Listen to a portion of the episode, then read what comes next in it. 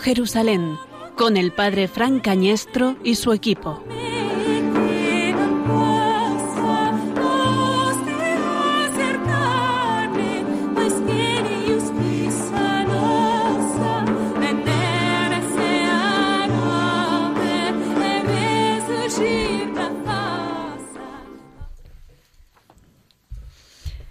Evangelio según San Marcos, capítulo 9, versículos del 2 al 10. Seis días después, toma Jesús consigo a Pedro, Santiago y Juan, y los lleva a ellos solos, aparte, a un monte alto, y se transfiguró delante de ellos. Y sus vestidos se volvieron resplandecientes, muy blancos, tanto que ningún batanero en la tierra sería capaz de blanquearlos de ese modo. Se les aparecieron Elías y Moisés y conversaban con Jesús. Toma la palabra Pedro y dice a Jesús, Rabí, bueno es estarnos aquí. Vamos a hacer tres tiendas, una para ti, otra para Moisés y otra para Elías. Pues no sabía qué responder ya que estaban atemorizados. Entonces se formó una nube que les cubrió con su sombra, y vino una voz desde la nube. Este es mi Hijo amado, escuchadle. Y de pronto, mirando en derredor, ya no vieron a nadie más que a Jesús solo con ellos. Y cuando bajaban del monte, les ordenó que a nadie contasen lo que habían visto hasta que el Hijo del Hombre resucitara de entre los muertos.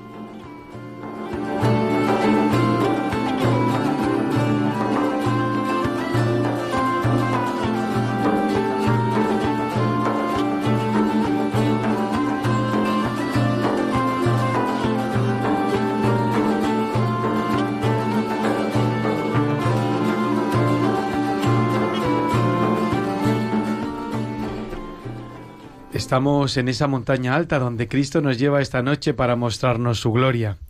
Estamos dejándonos guiar por Él, quizás como en aquellos siglos donde se escuchaba esa voz, Dios lo quiere, vayamos a descubrir su gloria, vayamos a estar con Él, vayamos a ser sus testigos como Moisés y como Elías, vayamos a dar esa gloria que Cristo merece, desde lo alto del Tabor, desde lo profundo del Carmelo, desde la belleza de ese jardín santificado por la presencia de tantos profetas.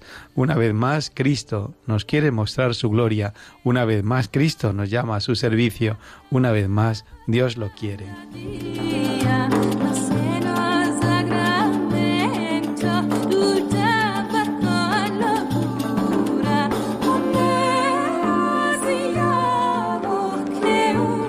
Buenas tardes, queridos oyentes de Radio María. Estamos en una nueva singladura de Oh Jerusalén, estrenando temporada, cambiando de horario. Quizás Ustedes no están acostumbrados a escuchar estas voces, pero les voy a presentar brevemente a los que estamos en esta mesa o en esta noche con vosotros, ya sea en vuestra residencia, en vuestro trabajo o en vuestro lecho del dolor, pero os queremos acompañar y llevaros hasta Jerusalén, la tierra prometida, la tierra santa.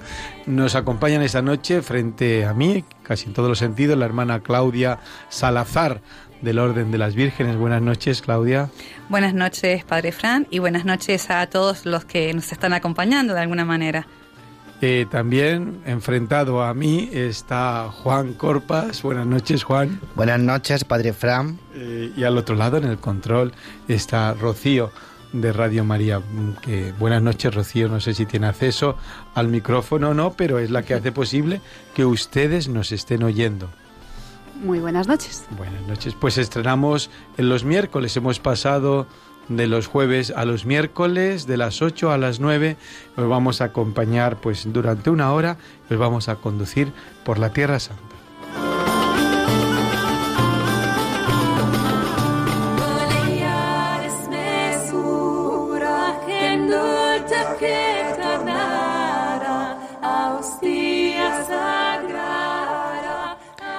Invitamos hoy a comunicarse con nosotros a todos nuestros oyentes a través de nuestro Twitter arroba OH Jerusalén, Repito, arroba ohjerusalén o a través de nuestro correo electrónico ohjerusalén arroba radiomaria.es. Estoy contigo y de tu lado nunca me alejaré.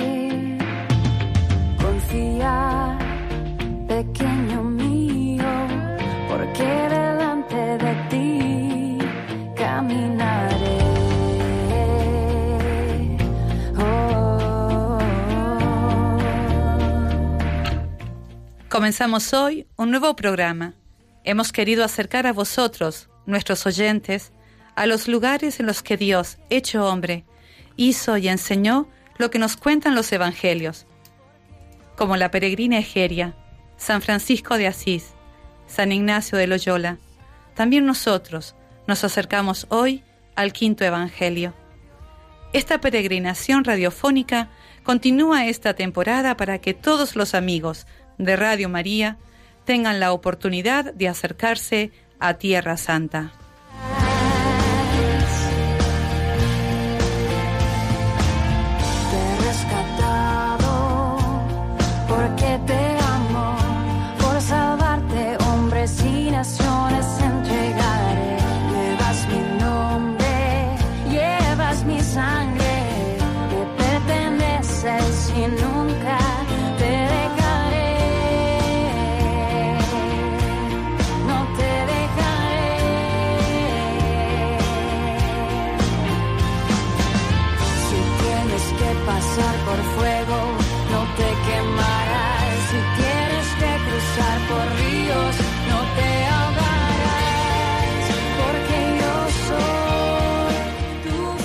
Y en este nuevo programa, en esta víspera de San Francisco, en este 3 de octubre, a las 21 horas y 7 minutos en la península, a las 20 horas y 7 minutos en las Islas Canarias, hoy vamos a hacer una pequeña introducción a las cruzadas, pero también un segundo momento será lo de las cruzadas y en un primer momento vamos a tener un encuentro con el padre Julio Almansa, que es carmelita, la Orden del Monte Carmelo, que está en Murraca, ya en esas estribaciones del Carmelo, unos 30 kilómetros, calculo yo 35 kilómetros de lo que es esa bahía de Haifa, de ese eh, santuario del Estela Maris.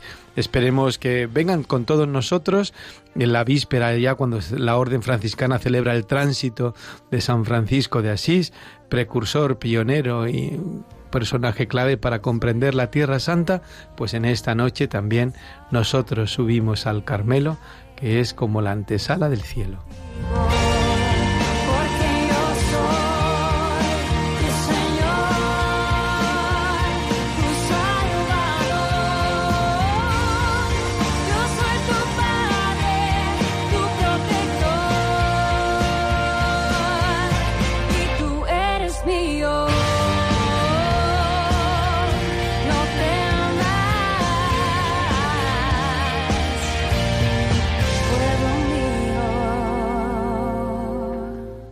¿Y quién es el padre Julio? Pues uno de los tantos misioneros españoles, diría yo, para orgullo de nuestra tierra, que junto con sus hermanos carmelitas, hermanos de comunidad, custodian y alimentan ese fueguito que desde el tiempo del profeta Elías permanece presente en Jerusalén. Todos sabemos lo que significa este espíritu de contemplación, luego heredado por nuestra querida Santa Madre Teresa y Juan de la Cruz. Pues nos vamos a acercar a él para que nos haga vivo y cercano este espíritu, profeta Elías, Jerusalén, cielo, camino, todo junto en una pequeña entrevista. Padre Julio, buenas noches. Buenas noches. ¿Qué tal? ¿Cómo está? Pues bien, aquí escuchando y esperando esta. Para mí es una novedad, es la primera vez que me llaman desde Radio María, entonces estoy bueno, pues tiene que subir al equipo y a los oyentes hasta el Monte Carmelo, ¿eh? esa, es la, esa es la misión. Solamente quería decir, antes de empezar, quería decir una cosa, que yo estoy en Estela Maris, y eh, o sea, en la ah. parte... Eh, eh, o sea, el Monte Carmelo es una cadena montañosa, y nosotros, el, digamos, la comunidad base está en Estela Maris, y a 25 kilómetros en la otra parte está el Murraca. Y ahí vamos, hacemos un servicio, pero no hay comunidad actualmente. Ah, Lo digo porque desde esa terraza maravillosa que tenéis en el Murraca, desde donde se ve esa llanura del Esdrelón, desde... Pero bueno, bueno, pues sí, conocemos, conocemos, pero lo que tiene que es presentárselo también a los oyentes. El Monte Carmelo, ha dicho usted, es una montaña, ¿cuántos, cuántos metros de altura está sobre el nivel del mar? Más o menos, cuatro. Pues aquí, aquí en Estela Maris estamos a ciento, unos 180 metros. 180. Y, y, Sí. y allí en el Murraca, en el Murraca más. En el Murraca son casi, casi 400 sobre el nivel del mar. ¿Qué significa el Monte Carmelo para un cristiano, Padre Julio? Pues no lo sé, yo te puedo decir para un carmelita.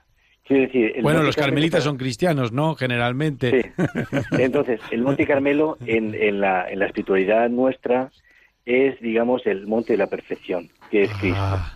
O sea, el, dibujo que hizo San Juan de la Cruz, donde, donde puso tres, tres caminos, el del centro más estrecho, los otros eh, se desvían y en el centro pone nada, nada, nada y en, el, y en la cima está Cristo. O sea, el Monte Carmelo es, es el camino de todo cristiano para configurarse con Cristo, ¿no? Y también Santa Teresa, cuando habla en el camino de perfección, eh, tiene en su mente acordados de aquellos santos eh, profetas, es decir, ella está hablando de camino de perfección, pero está pensando en el monte también. Entonces eso es lo que...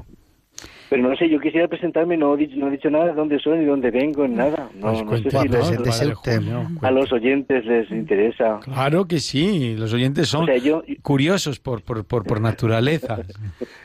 yo nací en, en, en Altea, en Alicante, aunque toda la familia es de Villarrobledo, de Albacete.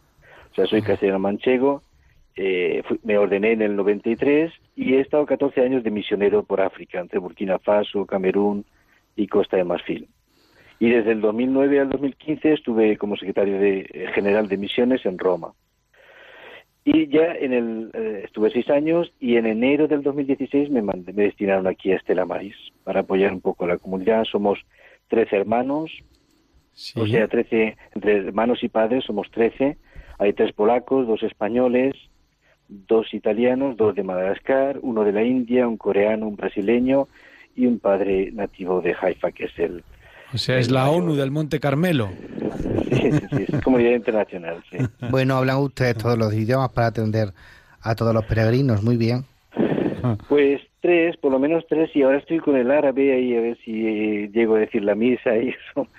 Pero sí, o sea, el, el, ya el francés por África, el italiano porque estudié también en Roma, el español espero que no se me olvide y, y estoy con el, el inglés, es la lengua, segunda lengua aquí para, eh, sí, además para aprender árabe estuve yendo a la universidad y, y te hablaban en inglés, o sea que tenía que... que claro, que saber inglés sin más remedio. Pero sí me falta, me falta todavía el hebreo, por ejemplo, el hebreo para, porque es la lengua del Estado de Israel. Pero tiene la Universidad Hebrea, ¿no? Que tiene unos cursos fantásticos. Claro, claro. Lo que pasa es que estoy huyendo del hebreo yo. Ahora, ahora hay otro hermano que ha empezado, un padre polaco que, va a empezar este, este semestre a estudiar hebreo. Y yo, pues es que además es que la lengua del, del, del patriarcado latino, de, Jerusalén, Chipre, de toda esta zona, es el, árabe. o sea, la lengua de fe, digamos, cuando se hace una misa y está Pizzabala, están todos los eh, el obispo, eh, se hace en árabe. Bueno, pero también, también hay un auxiliar para atender a los cristianos de lengua hebrea, ¿no? Sí, pero es una minoría, es una cosa, es una cosa muy minúscula, porque ni siquiera esa minoría ni puede sentirse hebrea porque no pueden estar con los hebreos, ni tampoco puede celebrar con los árabes porque no se siente. Entonces hay una, sí, una asistencia ahí, pero, pero la lengua del patriarcado latino es el árabe. Es el árabe. Hablando de esto, entonces, Julio, aquí Claudia, buenas noches. Estábamos entonces, podríamos comentar cuánto es la presencia de, cristianos, de seguidores de Jesús en, en, ese entorno, en ese contexto, porque pues, tú realmente tienes pues que dirigirte a ellos en árabe, ¿no? Habrá muy poca gente que conozca italiano, español, luego habrá cristianos de lengua hebrea o le están las hermanitas también, eh, carmelitas. ¿Cuál es el idioma en el que puedes también hablar de la fe? No, o sea, está, por ejemplo, en la escuela, hay muchos de los profesores que estaban en la escuela nuestra estudiaron con las estudiaron con las hermanas italianas o hay mucha gente también que sabe francés. O sea, no solamente es pero, o sea, la lengua de celebración es el árabe, pero se puede comunicar también en, en inglés, francés, italiano. De hecho, los, los, los franciscanos, eh, ellos, ellos, y nosotros rezamos también aquí, el rezo de las comunidades que no son de lengua árabe es el italiano. O sea, en Tierra Santa se habla mucho italiano también. Claro, con los franciscanos sí, normal, sí, sí. Sí, sí, sí. O sea, es una lengua base. Y luego cuando hay cursos, por ejemplo, para introducirte en la Tierra Santa, eso siempre siempre eh, eh, dan las cuatro opciones, o francés, italiano, inglés o, o incluso español también. Pero, por ejemplo, aquí en nuestra zona nuestra, toda la, el hospital italiano, o sea, el, francés y el italiano en esta, zona de Haifa lo habla mucha gente, bastante, no no de manera perfecta, pero pero sí. Y luego entre ellos hablan, claro, el, hablan el árabe, pero no es el árabe que, que celebramos, no es el, árabe que se lee en los periódicos o, se, o que se lee en la misa, no, es, es, es un árabe hablado que es distinto el de Egipto, de, de Palestina, de, de, Jordania y de, Líbano. Entonces es muy complicado. Entonces yo lo que empecé a estudiar es el árabe, el árabe, no, el árabe de literario, digamos, lo que se llama el fusha muy bien, entonces, bueno, bastante, bastante lío, ¿no? Y bastante difícil. Pero entonces, digamos, los carmelitas, eh, vosotros, ustedes, los carmelitas, ¿qué, ¿cuál es vuestra propuesta? ¿Cuál es lo que le ofrecen para el culto a los cristianos que están allí? ¿Cuál es la historia de los carmelitas? No, yo supongo que no fue fácil permanecer allí. Eh, es una historia larga, ¿no?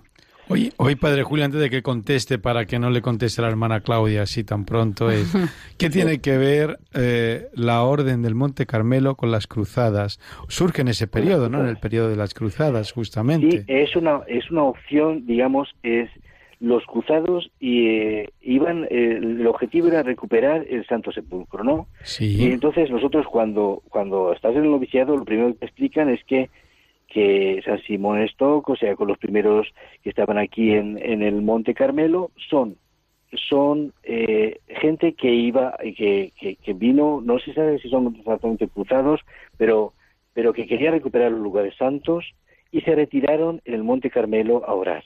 Digamos, es como una opción, es otra forma de luchar, ya no con, con armas eh, físicas, sino con, con el arma de la oración y de la vida apostólica. Entonces, esto es eh, en el 1100, a principios del siglo XII, es cuando estaban aquí los los primeros eremitas en el Monte Carmelo. Y ellos, eh, lo mismo que habían hecho otras órdenes, le pidieron a Alberto de Jerusalén, le pidieron la, una regla de vida. Y entonces ellos pues se juntaban una vez, una vez a la semana, a celebrar juntos en una ermita dedicada a la Virgen la Virgen de, qué monte, el Monte Carmelo. Entonces la Virgen del Carmen, eh, el origen viene de ahí, de, lo, de aquella capilla que está todavía a 20, a 20 minutos de aquí donde está Estela Maris, lo que se llama el Wadi el Valle de los Peregrinos. Ahí, ahí surgió la orden, la orden del Carmen, como propuesta, o sea, como una otra otro modo de, de, luchar por recuperar los lugares santos eh, no con la espada, sino con la oración. De hecho, nosotros tenemos en, el, en nuestra regla, tenemos mucha, eh, recogido del apóstol San Pablo, mucha, mucho lenguaje bélico, digamos, eh, que vuestra coraza sea la oración, la la esperanza, etcétera. Entonces, eso es lo que... Y, pero ¿qué pasó? Enseguida la presión de los musulmanes era tan fuerte que Simón Stock con los, con los compañeros que vivían aquí en el Monte Carmelo tuvieron que eh, regresar a Europa a, los, a, lo largo del siglo XIII.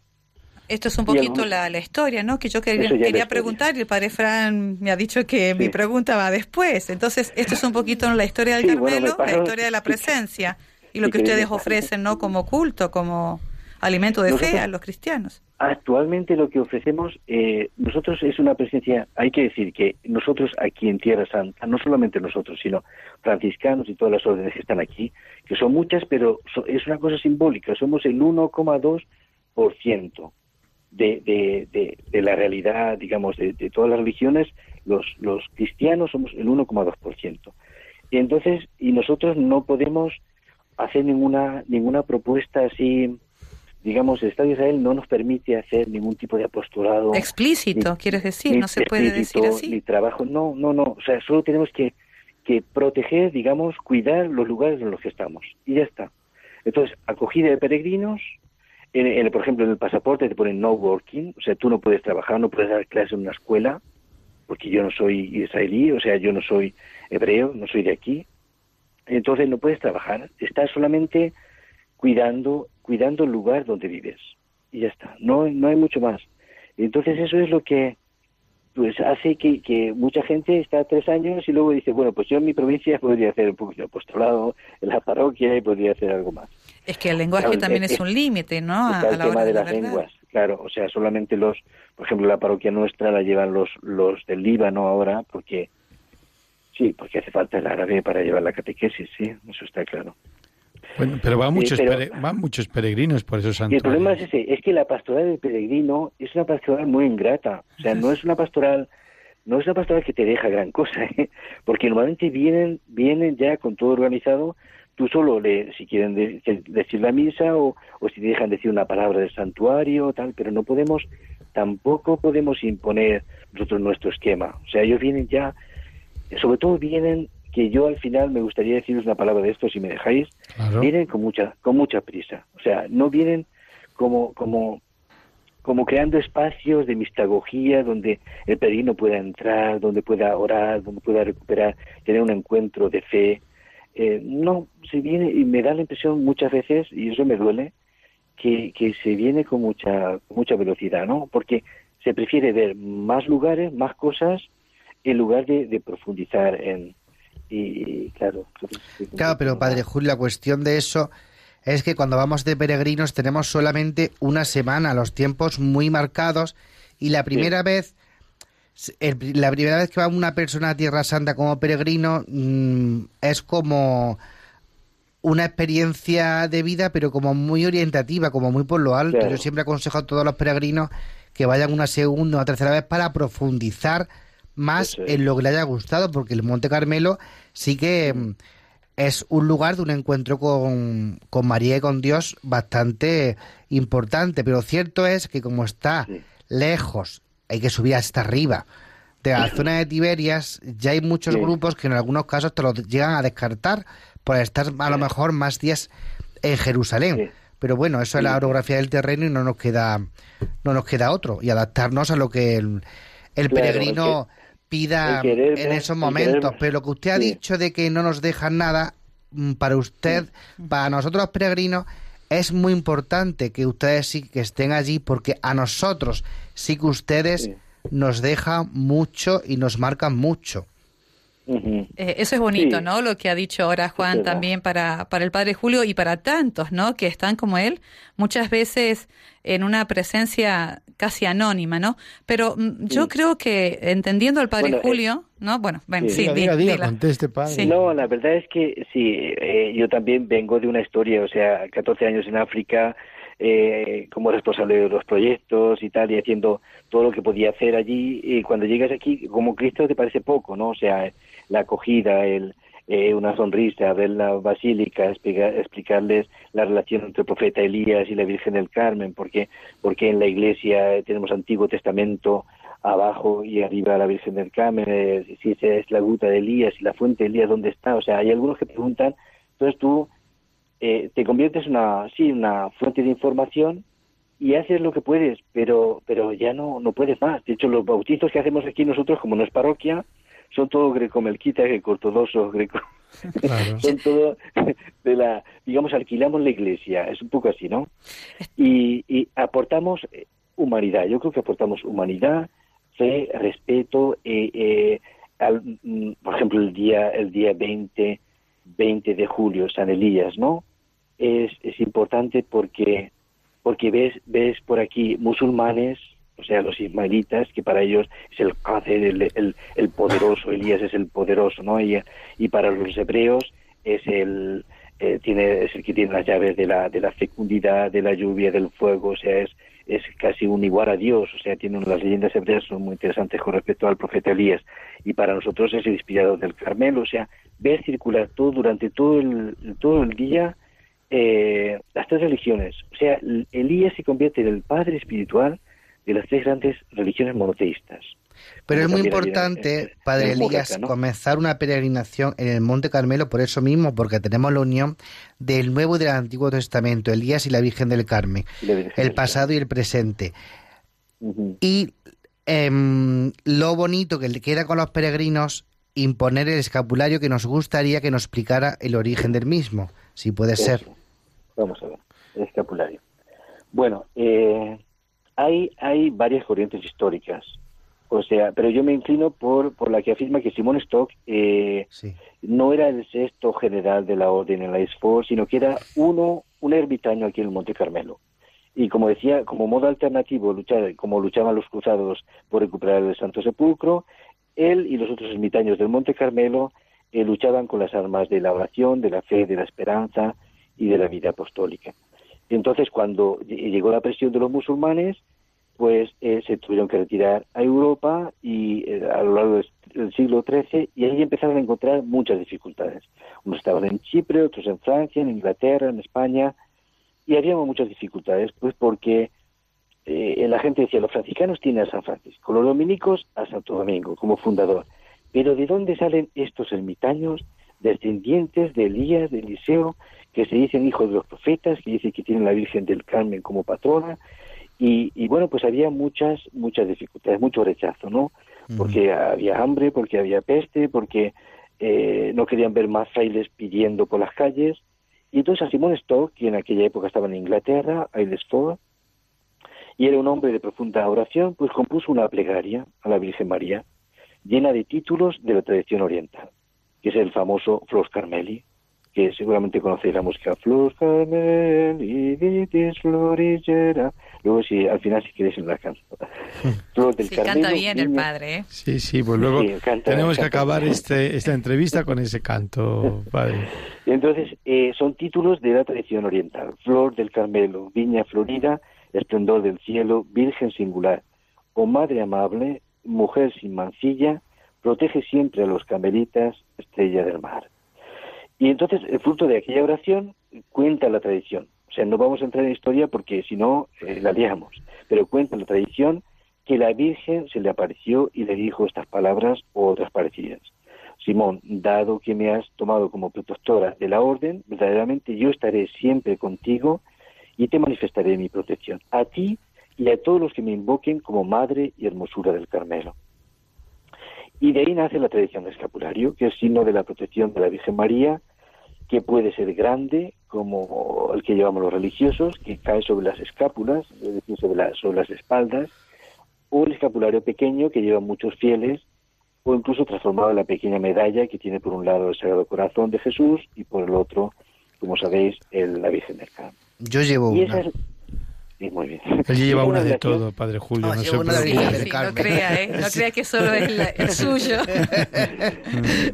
y esa es la, relación entre Estela Maris, a Simón Stock y el escapulario del Carmen. Y después, como ratificación histórica, hay muchos que saben que, que hay una bula sabática promulgada por el Papa Juan Pablo Juan, Juan XXII que afirmaba que los que llevasen dignamente el escapulario serían liberados de las penas del purgatorio en breve tiempo y particularmente el sábado siguiente después de su muerte. Eh, sabemos, y así lo decimos a la gente, que no es algo mágico. O sea, vestir el escapulario es revestir las virtudes de María, que no nos dice otra cosa, sino que hagamos lo que Cristo nos dice, o sea, eh, acordarnos de la boda de Cana, ¿no?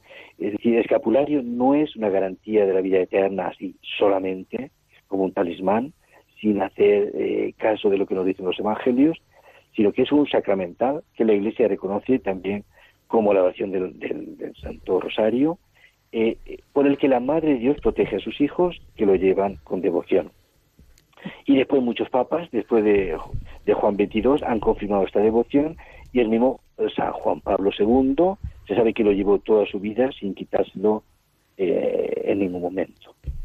Eh, luego, luego está la parte también más crítica, o sea, hay que hay, hay ciertos historiadores que, que, viendo que teníamos en nuestro calendario, teníamos a San Simón Stock hasta el siglo XVI, y después eh, llega el Concilio Vaticano II, desaparece el calendario, y ahora lo han vuelto a poner, pues hay ciertos historiadores que ponen en duda la figura de San Simón Stock, o, o encuentran tres San Simón Stock.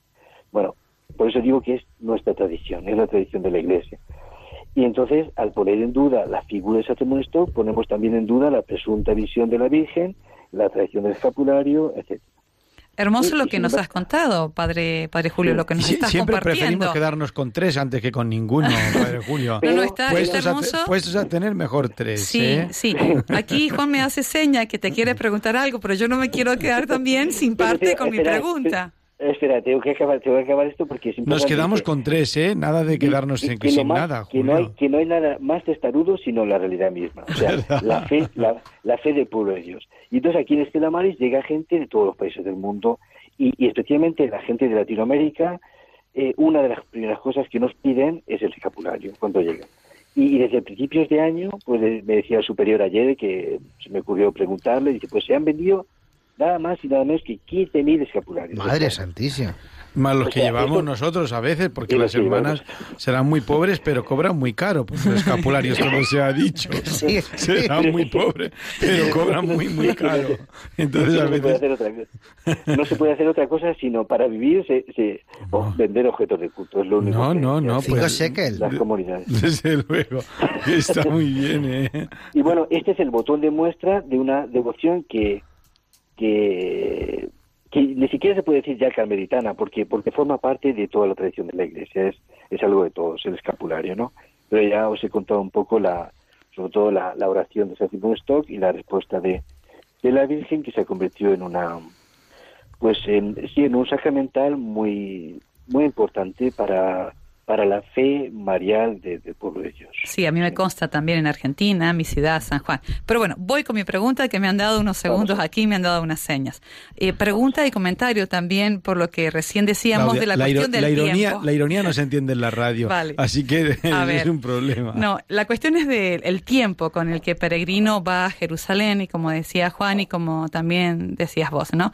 Es decir, la gente va, va con prisa, pero yo quería rescatar, que, que he tenido la gracia de conocer ahí, lo pronunciaré mal, ¿no? El muracá, ¿cómo se dice? A ver. Murraca. Bueno, Murraca. claro, eh, la, la experiencia que nosotros tenemos bíblica es que Elías oye ese sonido del viento. Y es real, ¿no? Yo quisiera que nos compartas un poquito eso, porque ellos que tienen esa misión de vivir tan fuerte esa soledad, el viento que parece que realmente habla, y el, en, el, en el libro Segundo de los Reyes nos cuenta cómo Dios le habla a Elías en ese viento, en esa brisa, y que es muy interesante si todos los peregrinos tuvieran y dispusieran de un poquito más de tiempo para hacer una experiencia también de contemplación, de silencio. No sé, eh, ¿cuánto tiempo necesitaría un peregrino? Cuéntanos un poquito esto del Oh, viento un, un y peregrino eso, no ¿no? es un carmelita. Que Bueno, pero, pero es que el peregrino quiere conocer, quiere comprar, quiere tocar. Yo lo entiendo y sacar fotos, pero y No, traer pero recuerdos.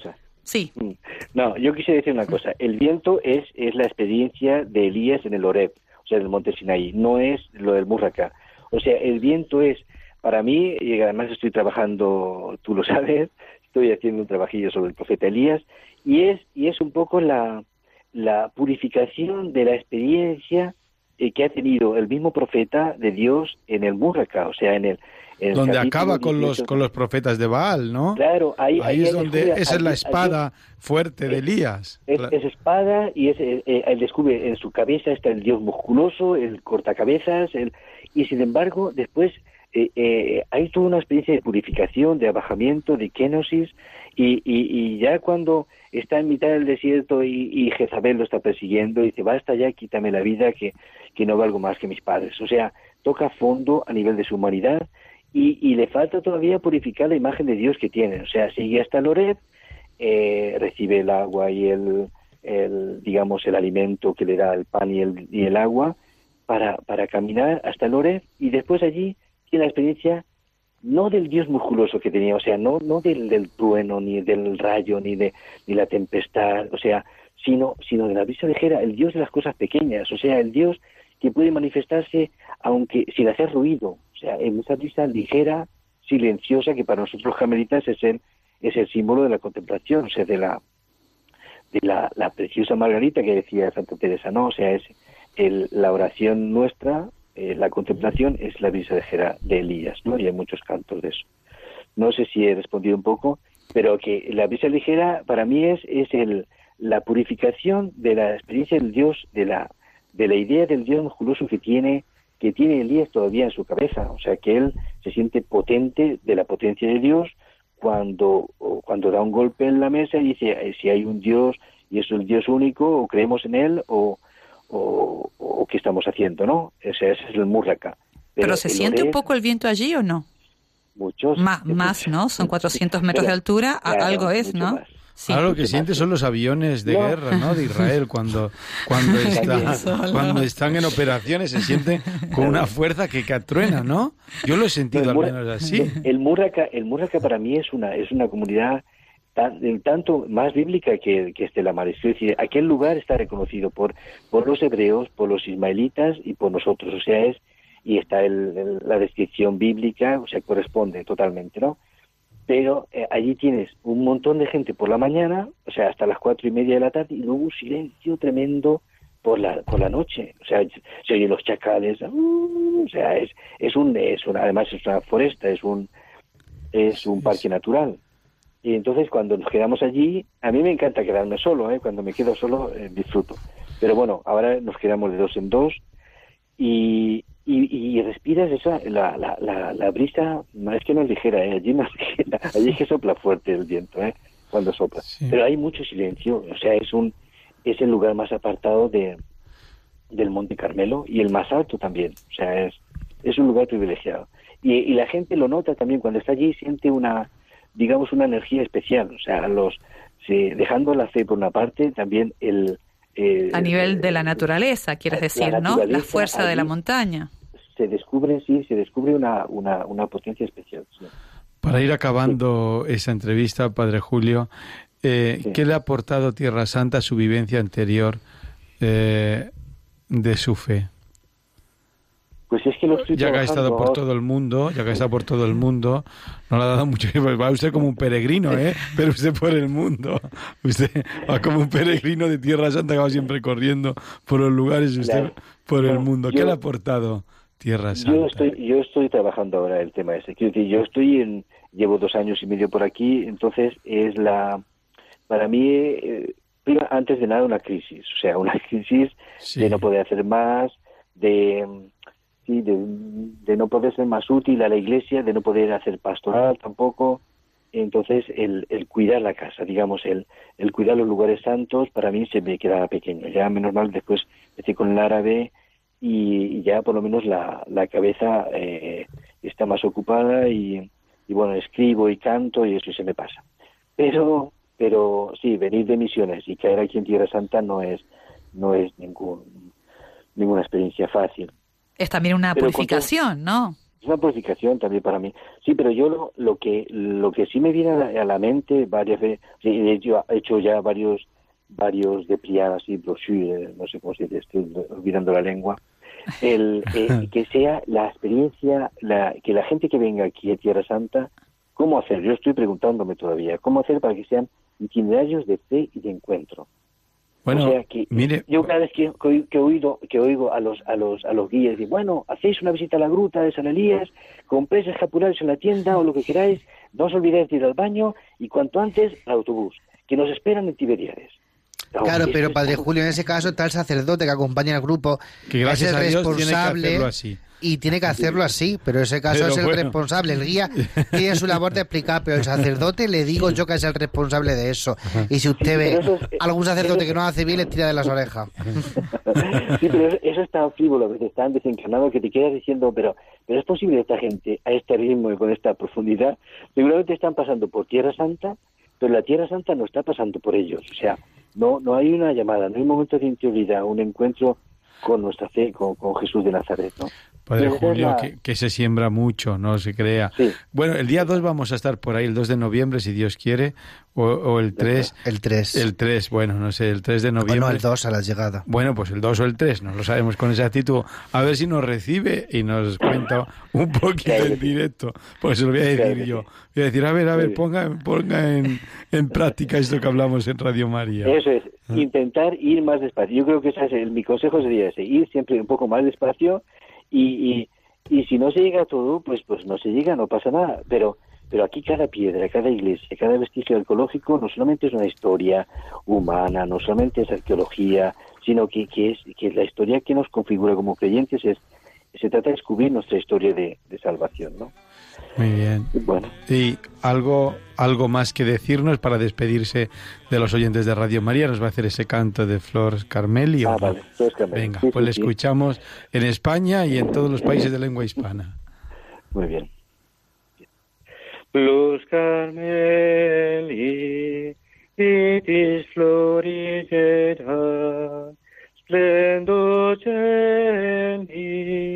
virgo singularis, mater mitis, se vilinecia, Carmelitis,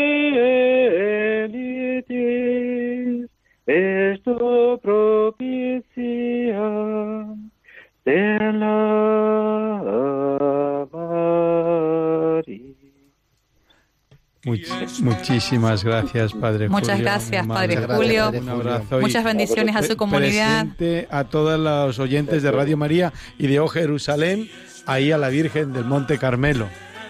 Gracias a vosotros. Muchas Hasta gracias. luego.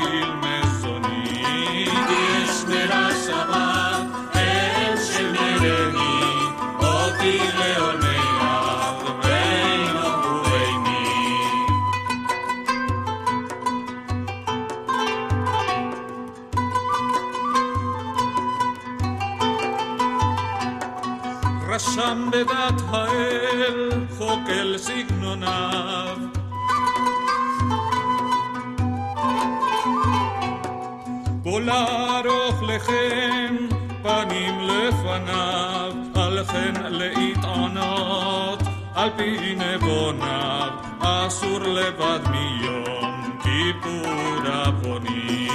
כי יש מרע שבת אל שמרני, אותי לעולמי אב,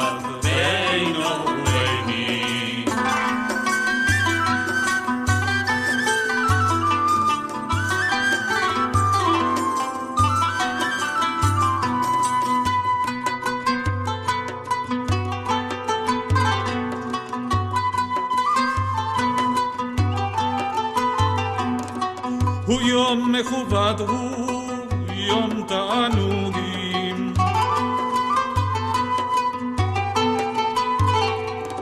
לחם ביין טוב, בשר ודגים, השמחים בו, שמחה משיגים, כי יום שמחות בו, או תשמחני, כי יש מרע שבת, אל שמרני, אותי לעולמי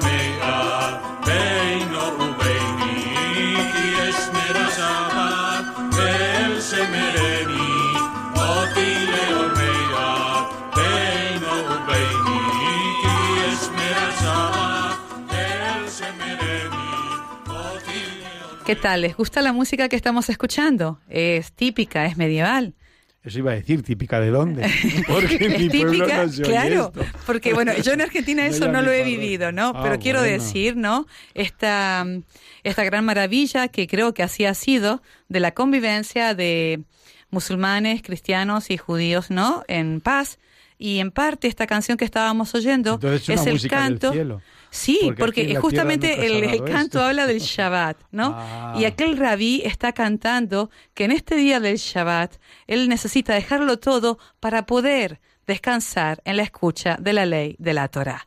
Y con esta música nos introducimos en el tema que hoy queremos a lo largo de esta andadura de O Jerusalén en esa nueva temporada, los miércoles que estamos aquí de las 9 a las 10 de la noche, cuando son ahora las 21 horas 46 minutos, pues el tema de hoy, de este de estos programas va a ser el tiempo de las cruzadas, las cruzadas, esa aproximación un poco bélica, esa aproximación de rescate, esa aproximación a la Tierra Santa, esa aproximación a los santos lugares desde el dolor de la pérdida, desde la fuerza de las almas, desde el ardor de la guerra, desde la sangre vertida, de los errores cometidos, de los aciertos, de las luchas, de sus luces y de sus sombras. Hoy estamos quizás hablando de uno de los periodos más controvertidos que más han influido en el imaginario occidental respecto al occidente, respecto al oriente, respecto a la relación también, como no, con el con la religión eh, musulmana.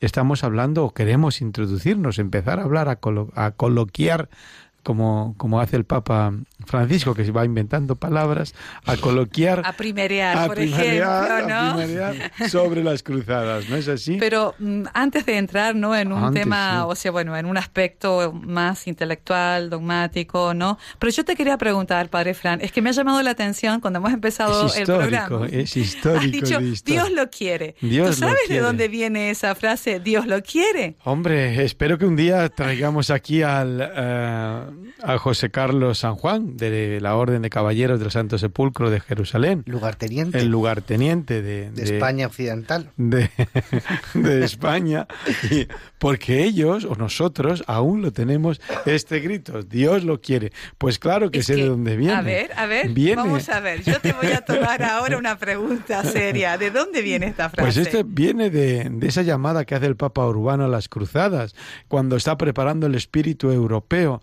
El Papa Urbano y también era Pedro el Ermitaño, eran esos dos personajes que incendiaron en, el sentido espiritualmente o ardorosamente, o en un sentido, ¿no? El, el buscar los santos lugares, el recuperar los santos lugares, la pasión por los santos lugares nace ahí en el siglo XI, eh, con la predicación de Urbano y, y el eco que hace Pedro el Ermitaño por todos los lugares diciendo, tenemos que recuperar después de que Al-Hakim, aquel aquel descerebrado eh, de Egipto rompiera mazazos el Santo Sepulcro, ya enardeció ¿no? Los, el espíritu cristiano de Occidente y el Papa empezó a predicar esa cruzada, bueno, que no era una cruzada, yo decía, esa recuperación de los santos lugares, decía, y no era el grito, ¿no? Dios lo quiere. Sí, finalmente eh, cuenta lo que la- los escritos que tenemos que la gente se convence de esto, ¿no? Dios lo quiere.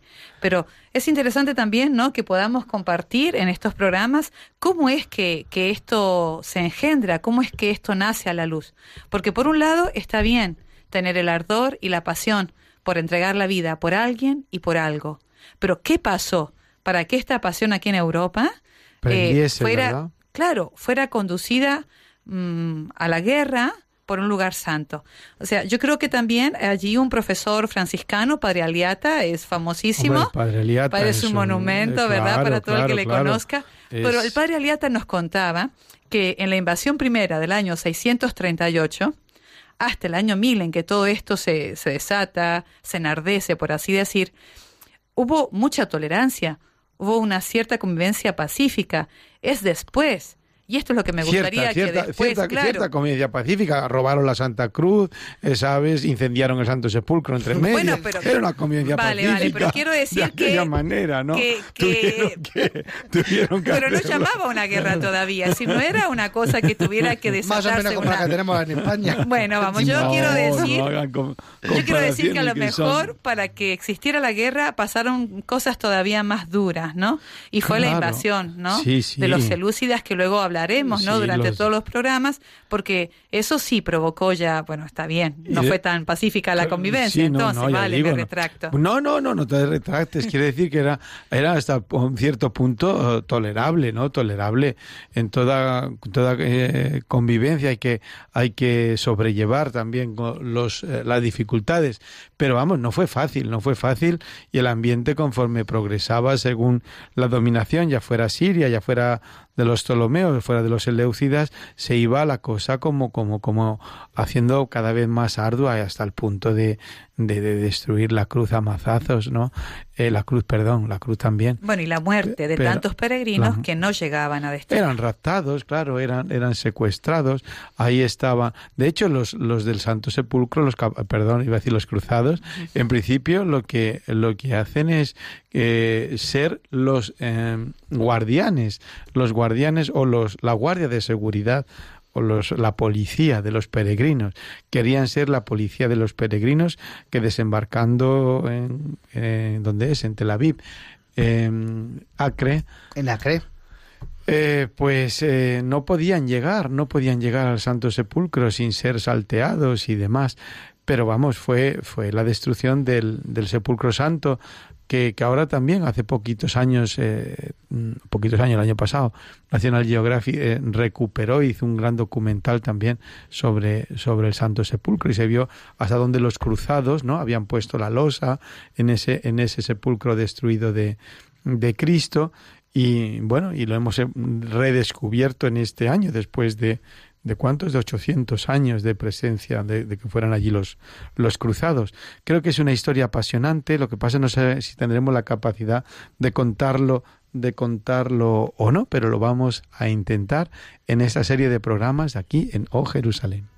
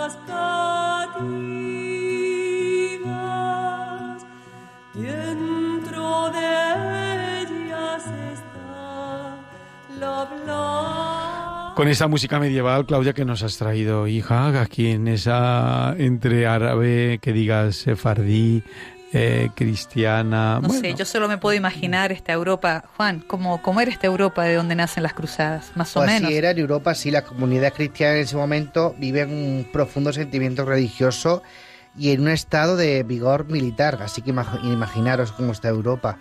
Dividida política y culturalmente, eh, Europa Occidental está unida por su pertenencia a la Iglesia Católica, la occidental, bajo la autoridad del papado.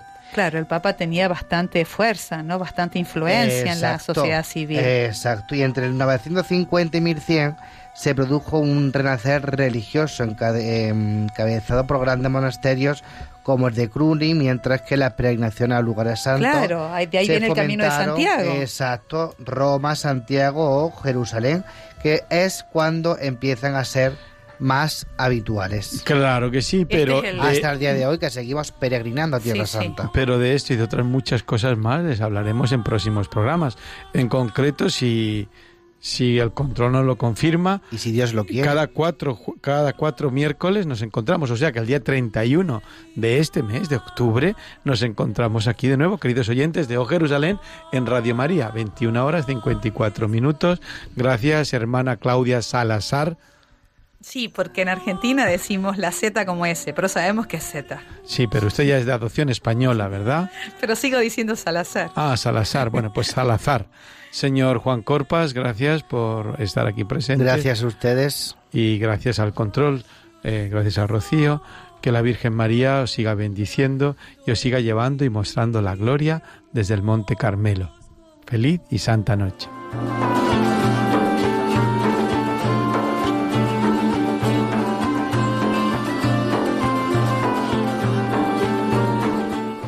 Han escuchado Oh Jerusalén con el padre Frank Cañestro y su equipo.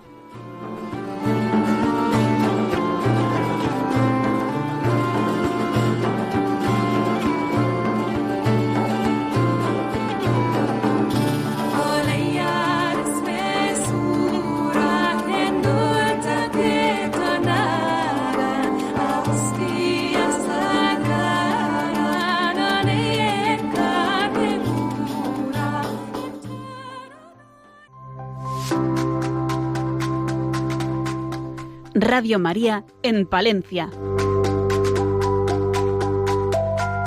El sábado 6 de octubre celebraremos en Palencia la Jornada Interdiocesana de Voluntarios de la zona de Castilla y León. Con esta excusa, os invitamos al encuentro con oyentes, en el que Lorena del Rey hablará de las novedades y proyectos de Radio María en España, con testimonios y experiencias de los voluntarios.